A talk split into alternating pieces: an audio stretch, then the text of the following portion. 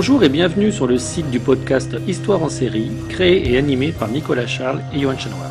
Au programme, une analyse des séries d'hier, d'aujourd'hui et de demain par les spécialistes des questions mobilisées par nos shows préférés.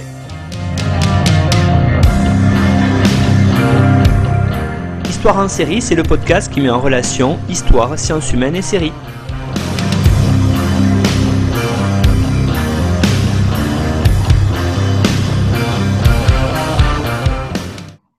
Bonjour à tous, bienvenue dans l'épisode numéro 24 d'Histoire en série où je reçois aujourd'hui Lucie Azema. Bonjour Lucie. Bonjour Nicolas. Donc Lucie, vous êtes autrice et rédactrice indépendante, vous écrivez pour plusieurs journaux et magazines, dont Courrier International, et vous êtes installée depuis 2017 à Téhéran, où vous partagez votre vie entre cette ville, Istanbul et la France. Et c'est donc à ce titre-là que je vous ai invité pour présenter une série qui va être sans doute exotique, et je l'espère, pour de nombreux auditeurs. C'est une série iranienne très connue là-bas qui s'appelle, alors je vais le dire à la française, hein, je ne parle pas euh, la langue locale, qui s'appelle donc Sherazade. Alors, euh, c'est une série donc, qui a été euh, réalisée par Hassan Fati et qui a été diffusée en fait de 2015 à 2018 en Iran, euh, qui a été traduite ensuite dans diverses langues, mais essentiellement en Iran. Et donc, c'est une série romantique, dramatique. Enfin, il y a plusieurs trames, qui, trames narratives, avec surtout en fait deux têtes d'affiche qui sont Tarane Ali Dousti et Shahab Hosseini, qui sont euh, deux acteurs très populaires en Iran et que le public euh, français avait découvert dans le film Le Client de Ashghar Farhadi pour ceux qui, l'avaient vu. Euh, alors en fait, dans cette série, on suit un peu le, destin de l'héroïne, donc Sherazade, qui au départ est fiancée à Farhad, qui est un écrivain, journaliste surtout, et qui est pro Mossadegh, qui était donc le premier ministre de l'époque. Et euh, donc a lieu le coup d'État contre Mossadegh de 53, donc au tout début de la série, donc on y reviendra. Et euh, à ce moment-là, en fait, Farhad est arrêté et il est condamné à mort. Et, euh, et donc, ensuite, la, la, suite de l'histoire, c'est que il y a euh, Monsieur Bozorg. En fait, Bozorg en persan, ça veut dire euh, grand. Donc, littéralement, Monsieur Grand, qui est un espèce de, de mafieux euh, proche, du, proche du chat et qui est aussi proche du père de Sherazade et qu'en fait, qui va proposer de faire libérer le fiancé de Sherazade, mais à une condition, c'est qu'elle épouse Rawad, qui est donc le neveu de Monsieur Bozorg. Et à partir de là, s'enchaînent toutes les péripéties. Donc c'est une série qui est euh, diffusée euh, très largement euh, en Iran sur une, sur une grande chaîne d'État, hein, c'est ça? Alors non, justement, c'est parce qu'il y a toute la question de la censure en Iran. Et alors, pour parler de ça, en fait, justement, donc les, donc en Iran, il y a la télévision d'État qui est gérée indépendamment du ministère de la Culture. Et en fait, donc la télévision d'État, c'est très codifié, il y a beaucoup de censure, notamment les instruments de musique sont interdits, ils ne peuvent pas être diffusés, euh, les femmes n'ont pas le droit d'être montrées euh, en chantant ou euh, évidemment sans foulard. Et donc c'est vrai que les jeunes Iraniens se détournent beaucoup de la télévision publique et regardent beaucoup de productions étrangères, notamment beaucoup de séries coréennes et, turques, et, parce qu'il n'y a, pas de, a pas de Netflix en Iran. Et donc, euh, Sherazade, c'est un... ils ont trouvé un système, en fait, ça a été financé avec des fonds privés. Euh, donc, c'est-à-dire que le ministère de la Culture a donné son accord et, euh, et en même temps, par contre, la télévision d'État, non. Ce qui fait, en fait, on peut l'acheter. En fait, à l'époque où c'était diffusé, chaque semaine, euh, les épisodes sortaient un par un sur DVD dans les magasins parce que ça, c'était autorisé, ou sur Internet. Mais euh, non, c'est justement, pour répondre à votre question, c'est pas diffusé à la télé, et ce qui fait que c'est un tout petit peu plus libre, et notamment, on y voit des instruments de musique et, euh, des femmes euh, qui chantent. Oui, donc c'est un moyen, effectivement, vous venez de dire, détourné pour euh, euh, contrecarrer les effets de la censure. Donc on va dire qu'elle est diffusée, entre guillemets, euh, à l'ancienne, quelque part, par rapport aux, grandes plateformes qu'on peut connaître en, Occident, comme Netflix, Amazon Prime, ou des choses comme ça. Donc, mais elle a quand mm. même, cette série, on vous en reparlerez au fur et à mesure du podcast, eu, malgré ses freins à la diffusion, elle a eu un succès quand même assez important. Alors, j'aimerais... Ah J'aimerais que justement, on est dans l'histoire en série. Alors, vous avez euh, dit que la série débutait euh, en 1953. On est à l'époque du régime du Shah, donc on est euh, avant la révolution islamique. Et j'allais dire, ça débute, vous l'avez dit, contre le, le premier ministre Mossadegh. Alors, est-ce que vous pourriez présenter peut-être le contexte et rappeler ce contexte pour les Occidentaux ou les gens qui ne connaîtraient pas ce qui se passait en Iran après la Seconde Guerre mondiale? Oui, donc effectivement, donc c'était sous le règne de Mohamed Reza Shah, donc qui est en fait le dernier Shah d'Iran, celui qui est parti, euh, qui s'est fait sortir euh, à la Révolution. Et donc le, coup d'État contre Mossadegh, c'est un épisode essentiel en fait de l'histoire iranienne, puisque ça a, ça a eu des, répercussions euh, très très importantes jusqu'à la Révolution. sur l'image du Shah, sur le, un peu le ras-le-bol de, des Iraniens.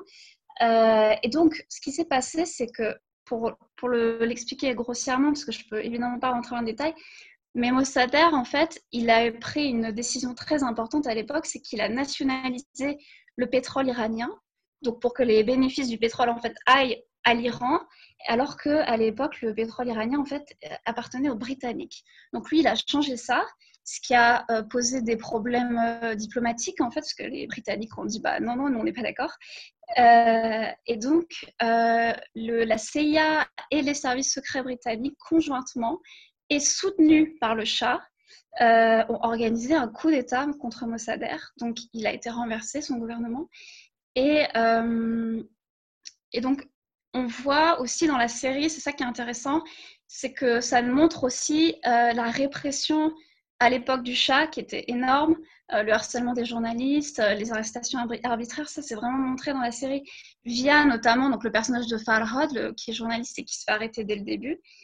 Et euh, ensuite, à l'image de l'Iran, en fait, ce coup d'État va un peu conditionner tout le reste du destin des personnages.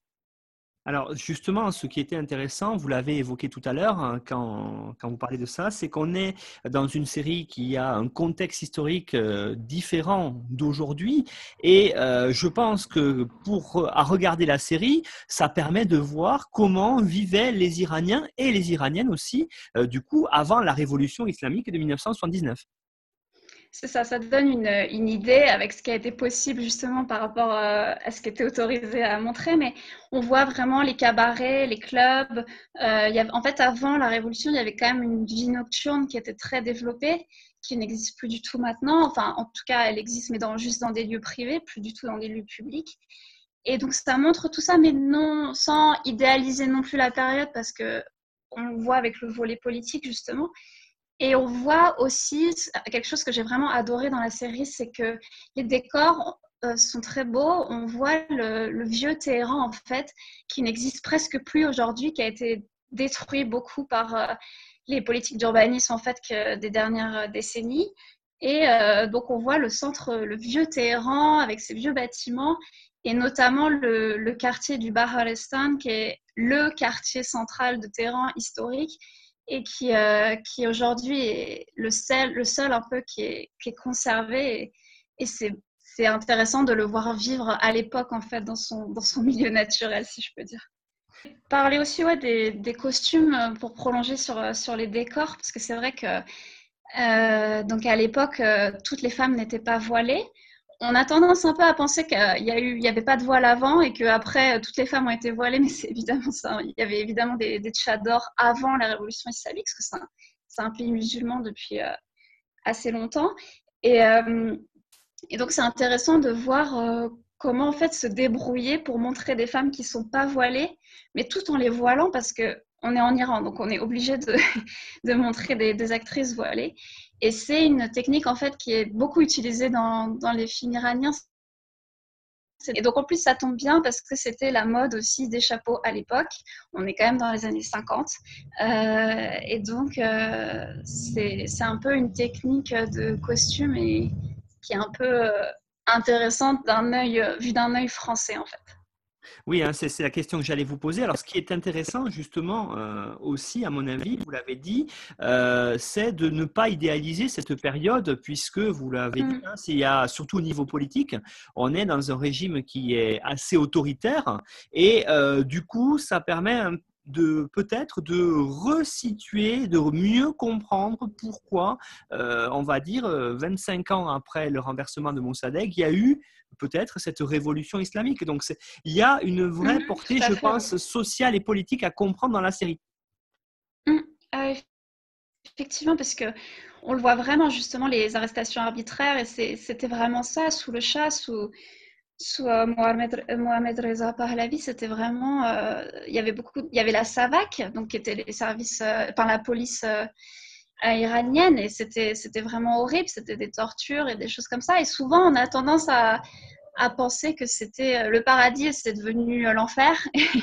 Alors qu'en fait c'est évidemment un tout petit peu plus euh, nuancé que ça et justement, l'intérêt, c'est qu'on est sur une série, donc une fiction, on n'est pas sur un documentaire, mais ça recrée, mm. ça ce qui est, ce qui est intéressant dans le jeu fictionnel, c'est de recréer euh, tel que euh, cela a été. Donc ça, c'est bien et c'est pratique aussi pour nous, occidentaux, à voir. Alors, on y reviendra sur la diffusion de la série après.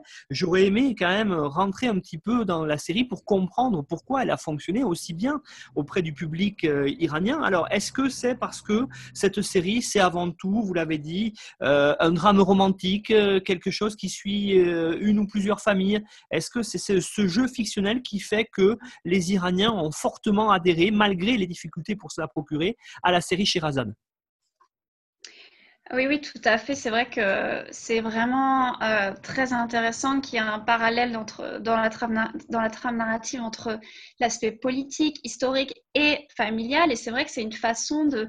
La série offre un peu une vision de la société euh, iranienne dans les années 50 qui était évidemment pas celle que les Iraniens vivent maintenant, comme nous en France, on ne vit pas comme dans les années 50.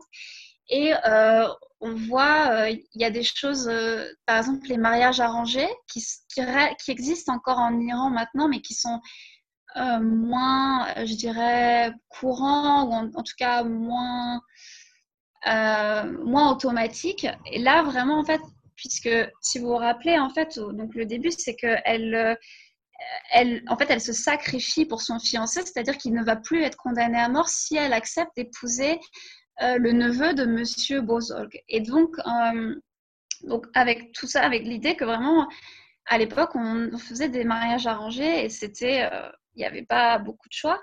Et et il y a aussi la question de la stérilité aussi qui est intéressante parce qu'en fait, son nouveau mari, donc, qui est joué par Shahab Hosseini, il est déjà marié en fait à une femme qui s'appelle Shirin, et, mais qui est stérile et qui est d'ailleurs la fille de Monsieur euh, Bozorg. Et donc, euh, il y a aussi toute cette réflexion autour de la, difficulté à, accepter la stérilité dans un couple, toutes les souffrances que ça engendre. Évidemment, ça engendre une, concurrence entre, entre les deux femmes et c'est, ça crée vraiment en fait du, suspense, de l'émotion et ça marche très très bien en fait pour ça. Alors moi j'avais une question. Aujourd'hui, on, sait hein, depuis la révolution islamique que euh, le, avec le régime des ayatollahs, que l'islam est très important. Alors euh, on a tendance à, peut-être aussi à se tromper en Occident et à penser que c'était moins important à l'époque. Alors euh, qu'est-ce qu'il en est de la place de la religion dans les années 50 en Iran? Alors c'est-à-dire que on avait quand même une monarchie et c'était une monarchie qui était très occidentalisée, c'est-à-dire que euh, le couple royal euh, parlait très très bien français. Enfin, on trouve des. Moi, j'ai été estomaquée la première fois que j'ai vu une vidéo de, du roi du chat d'Iran en train de parler français. Enfin, il parle comme vous et moi, en fait. Enfin, c'est impressionnant. Donc, il y avait vraiment cette ouverture à l'Occident et beaucoup trop, en fait. C'est ça qui a été reproché. Et euh, parce que finalement, comme on l'a vu, comme on le voit avec l'attentat de Mossadegh, c'est que il y avait beaucoup de puissances étrangères qui avaient euh, une influence sur la vie du pays.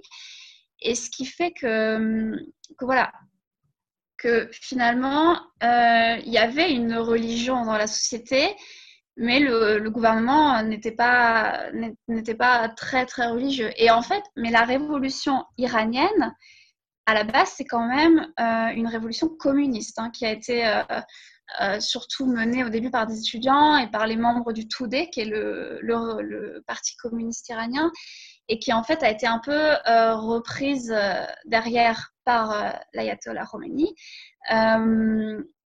mais il faut savoir que l'ayatollah Khomeini, il était en exil, notamment en France à Neuf-le-Château. et donc, oui, donc forcément, les gens étaient un peu religieux. Je pense que maintenant, les Iraniens ne sont pas très, très religieux. Hein. Il y a des, ah, évidemment, il y a des gens qui sont extrémistes, mais c'est surtout le gouvernement en fait qui est très très religieux en Iran. Et euh, après, je n'ai jamais connu l'Iran dans les années 50. Je ne pourrais pas euh, parler avec dans détail, mais c'est, je pense qu'au niveau de la population, c'est à peu près resté la même chose. Oui, donc ce que vous évoquez à travers cette série, qui est quand même euh, intéressant, c'est l'idée euh, que euh, avec une production actuelle, malgré la censure qu'il fallait détourner, selon vous, Sherazade réussit le pari d'être, j'allais dire, une fresque presque historique, politique et sociale sur le régime du Shah d'Iran très très malin dans la série, c'est que ils ont, ils critiquent en fait le régime du chat, puisque c'est c'est ce qui est acceptable maintenant de montrer, de critiquer à tout prix l'époque du chat, mais avec vraiment des, des fois c'est des, il y a des espèces de parallèles qui peuvent être faits avec maintenant, et donc c'est un peu une critique euh, euh, un peu voilée du langage, si je puis dire, mais euh, du, du, gouvernement. Mais, mais voilà, pour ça, c'est vraiment très malin. Et donc, si par rapport à tout cela, il y a un endroit essentiel dans cette série euh, qui est euh, très connu de tous les Iraniens, euh, c'est le café Naderi. Alors, pourriez-vous peut-être le présenter parce que c'est un lieu essentiel de la série, dire où il se situe à Téhéran peut-être et, voir pourquoi ce café joue un rôle central ben, à l'époque, mais peut-être aussi à l'heure actuelle? Oui, tout à fait. Alors, c'est le café Naderi, donc, qui se situe dans, donc, dans le centre de Téhéran, que j'évoquais tout à l'heure, justement. Et c'est en fait le lieu des rendez-vous euh, euh, amoureux, en fait, entre, euh, entre Sherazade et Farhad. Et le soir où il se fait arrêter, d'ailleurs, elle a rendez-vous avec lui là-bas. Euh, et donc, c'est euh, l'un des cafés les plus anciens de Téhéran, c'est-à-dire qu'il a été construit en 1927, qui à l'échelle de l'histoire de l'Iran est énorme, puisqu'il y a eu quand même des énormes bouleversements euh, dans, la, ville de Téhéran, surtout depuis, depuis la révolution de 79. Et donc, ça a été construit par un immigré arménien. Et il a joué un rôle essentiel dans l'histoire intellectuelle et artistique du pays. Euh, si j'abusais un peu de façon un peu triviale, je pourrais dire que c'était l'équivalent du café de Flore. Mais euh, en fait, il, était vraiment euh, fréquenté par les, écrivains, les poètes, les journalistes, dont Sader Hedayat, au début du XXe, donc qui est un immense écrivain iranien et qui a notamment écrit Bouffé donc La chouette aveugle en, français. plus tard, il y a aussi une grande poétesse iranienne, Forou Farozad, qui, a fréquenté ce café. Et on croise, euh, donc ils se croisaient là-bas. C'était en fait un café qui était en même temps vendait des pâtisseries et qui après est devenu aussi un hôtel. Et donc c'était vraiment un lieu d'échange, de, critique du régime du chat aussi. Et euh, d'ailleurs, on, croise aussi ce café dans le prix Goncourt 2015 de Mathias Sénard, euh, Boussole. excellent roman d'ailleurs que je conseille pour les gens qui veulent faire des balades poétiques et esthétiques dans Téhéran. C'est assez extraordinaire. Et donc voilà, donc le café Nadéré euh, essentiel à Téhéran, enfin à l'époque à Téhéran et euh, dans la série. Et maintenant, on peut encore aller au café Nadéré. Moi, j'ai été euh, pour un peu faire un pèlerinage sur la série. Et, c'est vrai que ça a beaucoup changé. C'est très un peu désuet, mais ça son charme. Et en tout cas, si, les auditeurs et auditrices visitent Téhéran, je leur conseille d'aller au Café Naderi. C'est quand même un lieu intéressant. Alors oui, justement, est-ce que dans ce café, vous l'avez dit, hein, lieu intellectuel, euh, lieu où on, se rencontre, est-ce que c'est un café à l'oriental qui est avant tout un lieu de sociabilité? Alors, c'est pas un café à l'oriental, justement. Enfin, je pense que ce que vous entendez par oriental, c'est vraiment les images qu'on a de, l'Orient euh, de façon généralisée. Mais c'est là, vu que ça a été ouvert par des Arméniens, ça, il y avait quand même un côté. Euh, c'était des chrétiens, en fait, qui l'ont ouvert. Donc, c'est. Ça ressemble, en fait, ça pourrait vraiment être un café qui serait à Saint-Germain-des-Prés en termes de, style, c'est, ça fait vraiment très européen, mais parce qu'aussi à l'époque c'était un peu la mode du style européen et tout ça. Et euh, la carte, par contre, la carte, la nourriture, c'est de la nourriture traditionnelle iranienne euh, pour la partie euh, restaurant et pour la partie boisson, café, c'est très. La carte est vraiment limitée et c'est vraiment, c'est quasiment thé, café ou, ou verre d'eau, mais c'est. Donc, ils arrivent vraiment à vivre en fait sur, sur leur, un peu sur leur légende, mais c'est. Voilà, c'est ça. Et, justement, hein, euh, par rapport à, vous l'avez dit, par rapport à, l'époque, aux années 50, euh, aujourd'hui, euh, le, moindre, la moindre fréquentation, vous l'avez dit, parce que c'est désuet, parce que l'activité intellectuelle n'est plus aussi importante qu'on peut le voir dans les années 50 ou à travers la série? Si, elle est très très importante, mais je pense qu'elle s'est déplacée parce que c'est. Alors, Téhéran, c'est quelque chose qui marque tous les gens qui visitent Téhéran. C'est le nombre incroyable de cafés qu'il y a. Et ce sont des cafés qui sont magnifiques. C'est-à-dire qu'il y a vraiment une recherche dans l'esthétisme, dans des styles différents. Et, euh, on voit beaucoup d'intellectuels qui sont soit étudiants, soit qui, écrivent, ou on, en voit beaucoup qui parlent ou qui vont parler même politique de façon assez discrète, mais ça reste quand même des lieux de partage. On peut fumer dans les cafés à Téhéran, donc ça donne une ambiance très années 50 en fait pour nous. mais, euh, mais non, non, c'est juste ça s'est déplacé. Je pense que le café Madéré a eu son temps, a eu son âge d'or, et maintenant c'est les rencontres se situent ailleurs, plus vers les quartiers. Euh, qui sont aussi des quartiers du centre, mais qui sont très étudiants, très intellectuels. C'est en fait c'est le quartier des universités, et, euh, et voilà.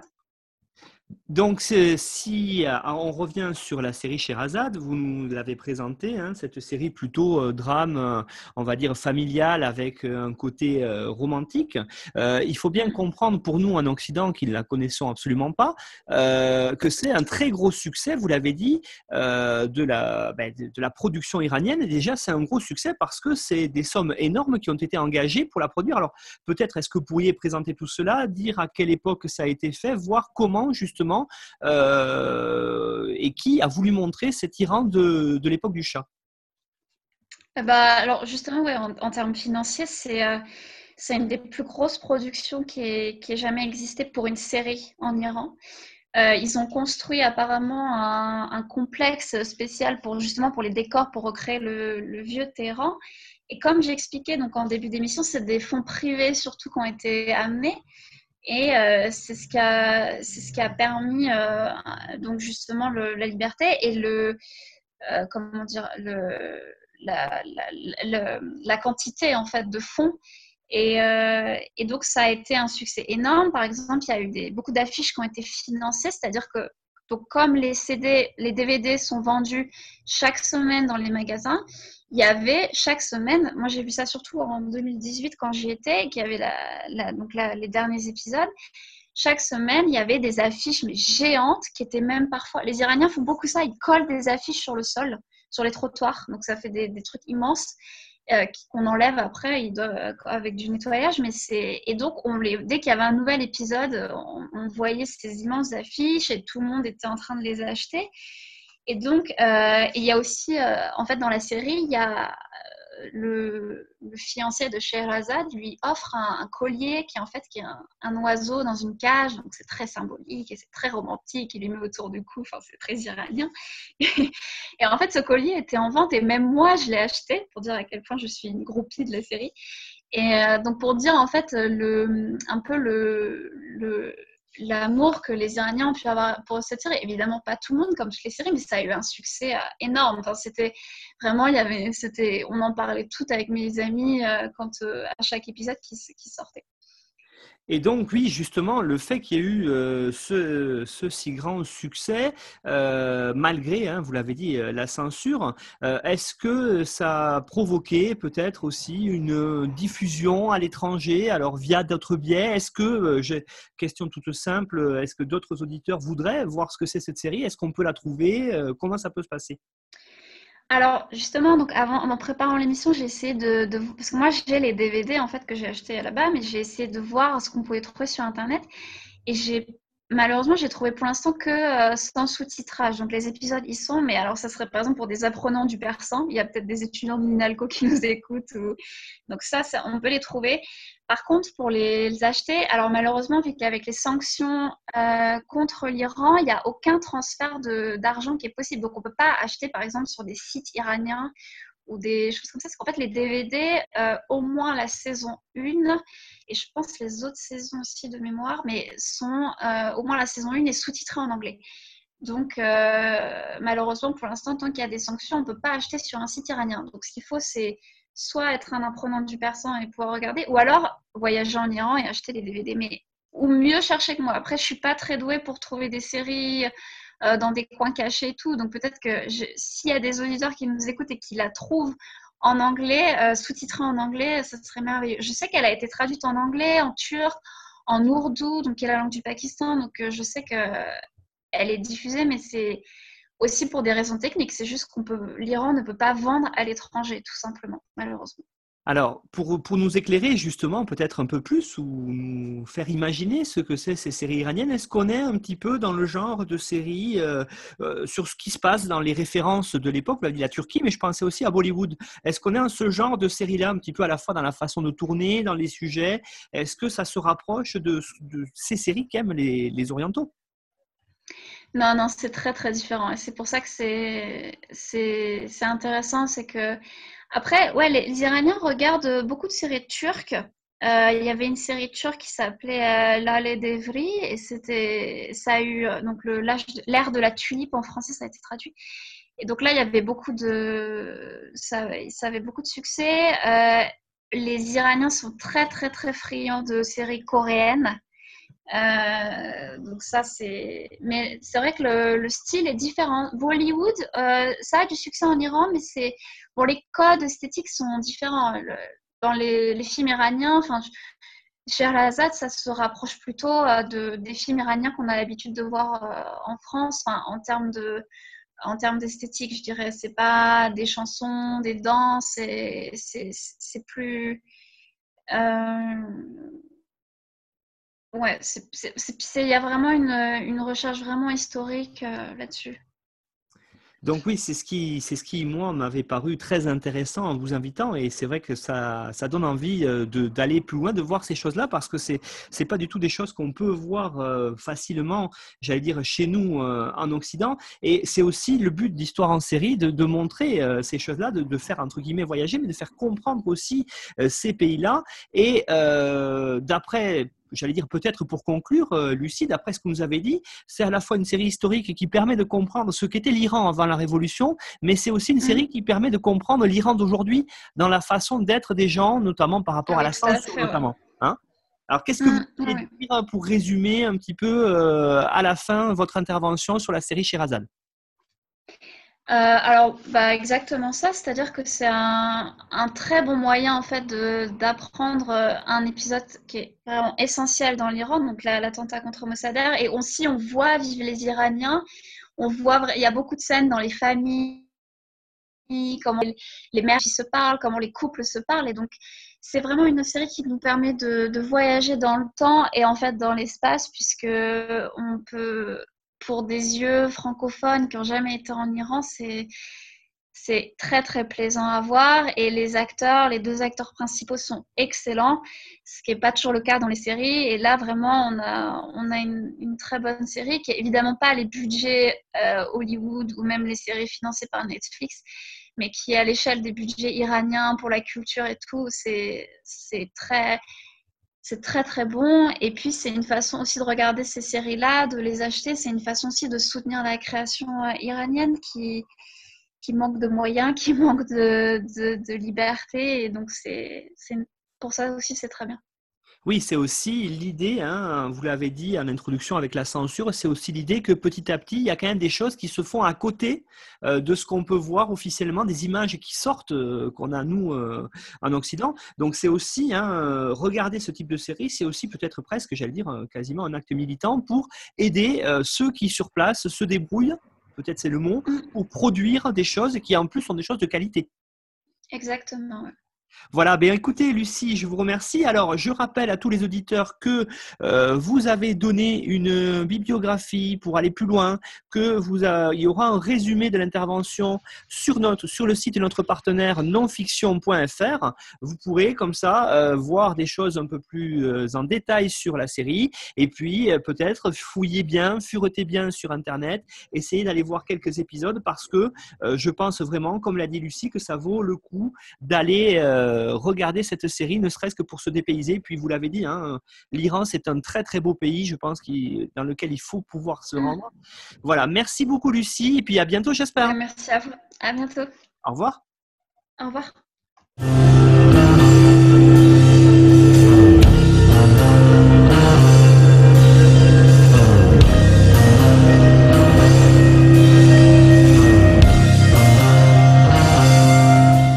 Retrouvez-nous sur Twitter, at Histoire en série, pour connaître le programme à venir, ainsi que des conseils bibliographiques.